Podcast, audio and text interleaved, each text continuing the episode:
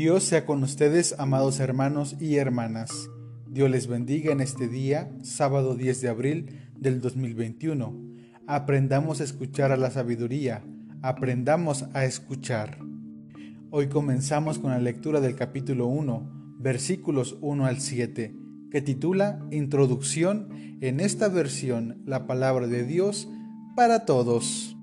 Y dice de la siguiente manera, Proverbios de Salomón, hijo de David, rey de Israel. Para aprender sabiduría y disciplina, para comprender discursos inteligentes, para adquirir instrucción y prudencia, honestidad, justicia y equidad, para volver sagaces a los inexpertos y dar a los jóvenes conocimiento y prudencia, el sabio que los escuche será más sabio, y el inteligente será más hábil se entenderán los dichos y el lenguaje figurado, las palabras de los sabios y sus enigmas. Respetar al Señor es el principio de la sabiduría. Los tontos desprecian la sabiduría y la disciplina. Pues bien, mis amados hermanos y hermanas, ya la introducción nos invita a reconocer que todos los seres humanos necesitamos buscar la sabiduría como parte vital para nuestras vidas. Desde los primeros versículos, Proverbios ya divide al ser humano en dos categorías, en dos grupos. Aquellos que son sabios, algunos han añadido que son aquellas personas que son muy inteligentes, pero no necesariamente los inteligentes suelen ser personas sabias. Incluso también han dicho que alguien sabio muestra astucia, sin embargo, este concepto suele usarse para alguien que sabe aprovechar o aprovecharse de los demás o de las oportunidades que se le presentan sin pensar en las demás personas, sin pensar que probablemente al aprovechar esta oportunidad puedes pasar a afectar a terceros. Por eso pienso que alguien sabio no debe ser astuto en el sentido de saberse aprovechar de los demás. Los sabios han aprendido a caminar siendo buenos y responsables con lo que les corresponde, también ayudando al necesitado. Por el otro lado se encuentran los insensatos. Estos son los que practican la mentira y su testimonio actúa siempre en mala fe, obrando con maldad hacia el prójimo, obrando con maldad hacia el otro, hacia la otra. Ser una persona insensata es aquella que actúa sin pensar en las consecuencias y cuando las consecuencias ya están frente a ella, no se hace responsable. Por ello concluye esta introducción.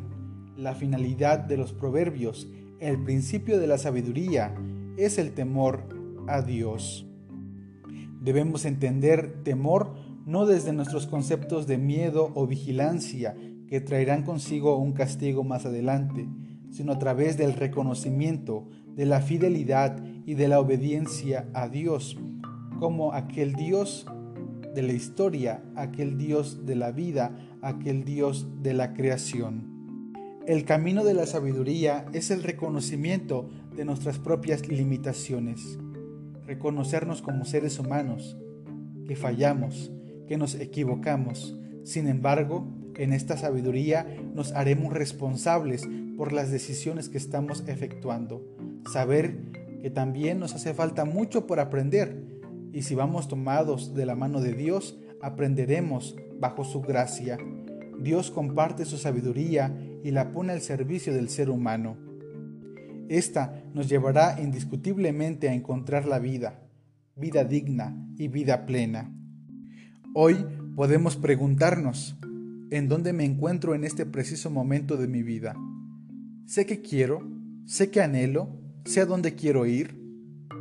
Probablemente como seres humanos y pasando una de las etapas más complicadas de la historia, no sepamos responder a estas preguntas, no sepamos qué sigue o qué esperar del día de mañana. Si eres adulto, seguramente hubo crisis en tu trabajo y esto provocó crisis en tu hogar y provocó crisis en tu vida personal.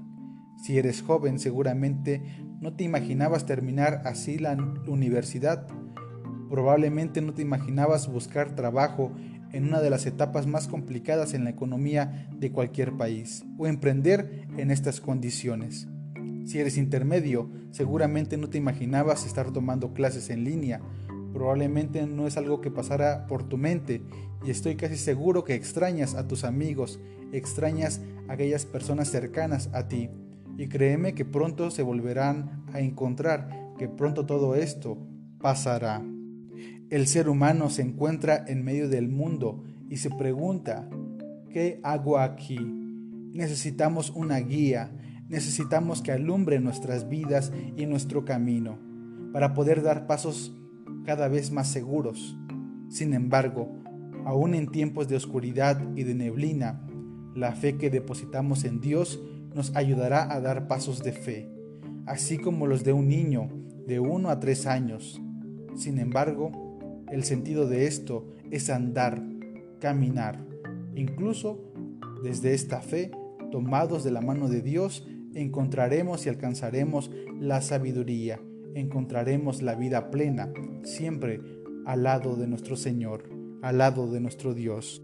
La sabiduría atiende nuestra necesidad de saber qué sigue, por lo tanto, trata de darnos esperanza.